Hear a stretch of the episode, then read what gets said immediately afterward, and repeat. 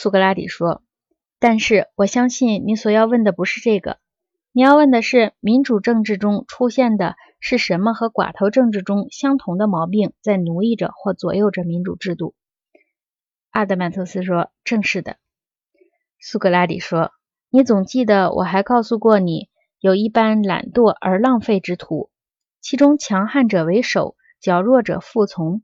我把他们比作雄蜂，把为首的比作有刺的雄蜂，把服从的比作无刺的雄蜂。”阿德曼托斯说：“很恰当的比喻。”苏格拉底说：“这两种人一旦放在城邦里出现，便要造成混乱。”就像人体里粘液与胆液造成混乱一样，因此，一个好的医生和好的立法者必须老早就注意反对这两种人，像有经验的养蜂者那样，首先不让他们生长，如已生长就尽快除掉他们，连同巢臼彻底的铲除。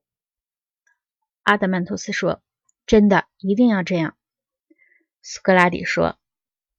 那么，为了我们能够更清楚地注视着我们的目标，让我依照下列的步骤进行吧。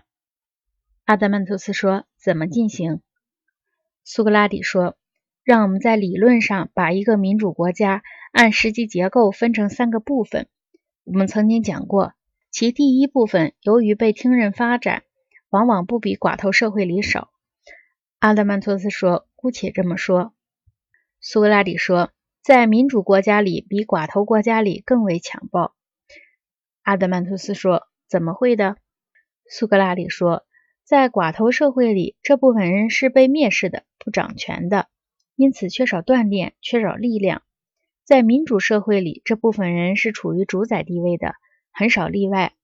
其中最强悍的部分，演说的、办事的都是他们，其余的坐在讲坛后面。”熙熙攘攘、叽叽喳喳的抢了讲话，不让人家开口。因此，在民主国家里，一切都掌握在他们手里，除了少数例外。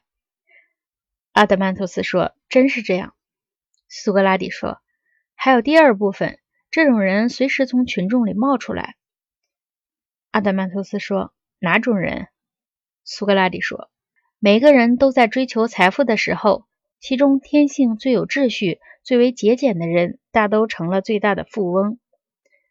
阿德曼托斯说：“往往如此。”苏格拉底说：“他们那里是供应雄蜂以蜜汁的最丰富、最方便的地方。”阿德曼托斯说：“穷人身上榨不出油水。”苏格拉底说：“所谓富人者，乃雄蜂之供养者也。”阿德曼托斯说：“完全是的。”苏格拉底说。第三种人大概就是所谓的平民了，他们自食其力，不参加政治活动，没有多少财产，在民主社会中这是大多数。要是集合起来，力量是最大的。阿德曼托斯说：“是的，不过他们不会时常集会，除非他们可以分享到蜜糖。”苏格拉底说：“他们会分享得到的。他们的那些头头劫掠富人，把其中最大的一份据为己有。”把残羹剩饭分给一般平民，阿德曼托斯说：“是的，他们就分享到了这样的好处。”苏格拉底说：“因此，我认为那些被抢夺的人不得不在大会上讲话或采取其他可能的行动来保卫自己的利益。”阿德曼托斯说：“他们怎会不如此呢？”苏格拉底说：“如果他们受到反对派的控告，被诬以反对平民。”被说成是寡头派，虽然事实上他们根本没有任何变革的意图。阿德曼托斯说：“真是这样。”苏格拉底说：“然后，终于他们看见了平民，试图伤害他们，并非出于有意，而是由于误会，由于听信了坏头头散布的恶意重伤的谣言而想伤害他们。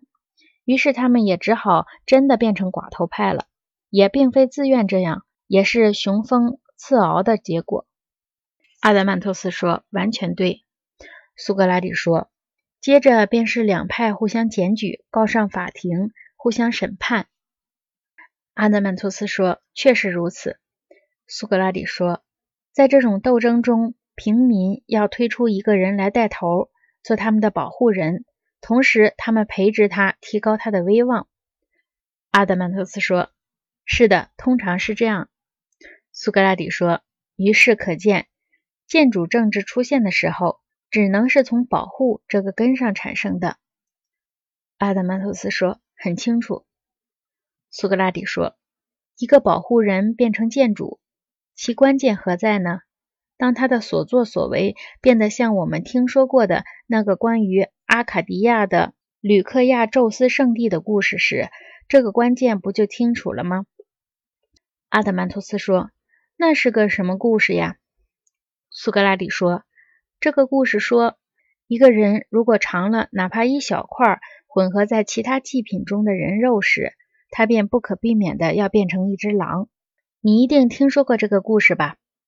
阿德曼托斯说：“是的，我听说过。”苏格拉底说：“人民领袖的所作所为也是如此，他控制着轻信的民众，不可抑制的要使人流血。”他诬告别人，使人法庭受审，谋害人命，罪恶的舔尝同胞的血液，或将人流放域外，或判人死刑，或取消债款，或分人土地。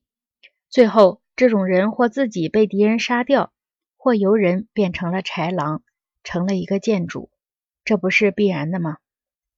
阿德曼图斯说：“这是完全必然的。”苏格拉底说。这就是领导一个派别反对富人的那种领袖人物。阿德曼索斯说：“是那种人。”苏格拉底说：“也可能会这样。他被放逐了，后来不管政敌的反对，他又回来了，成了一个道地的建筑回来了。”阿德曼托斯说：“显然可能的。”苏格拉底说：“要是没有办法通过控告让人们驱逐他或杀掉他。”人们就搞一个秘密团体暗杀他。阿德曼托斯说：“常有这种事儿发生。”苏格拉底说：“接着就有声名狼藉的策划出现。一切建筑在这个阶段每每提出要人民同意他建立一支警卫队来保卫他这个人民的保卫者。”阿德曼托斯说：“真的。”苏格拉底说：“我想人民会答应他的请求，毫无戒心。”只为他的安全担心，阿德曼托斯说：“这也是真的。”苏格拉底说：“对于任何一个有钱，同时又有人民公敌嫌疑的人来说，现在是该按照他给克劳索斯的那个神谕来采取行动的时候了。沿着多时的赫尔墨斯河畔逃跑，不停留，不害怕，不怕人家笑话他怯懦。”阿德曼托斯说。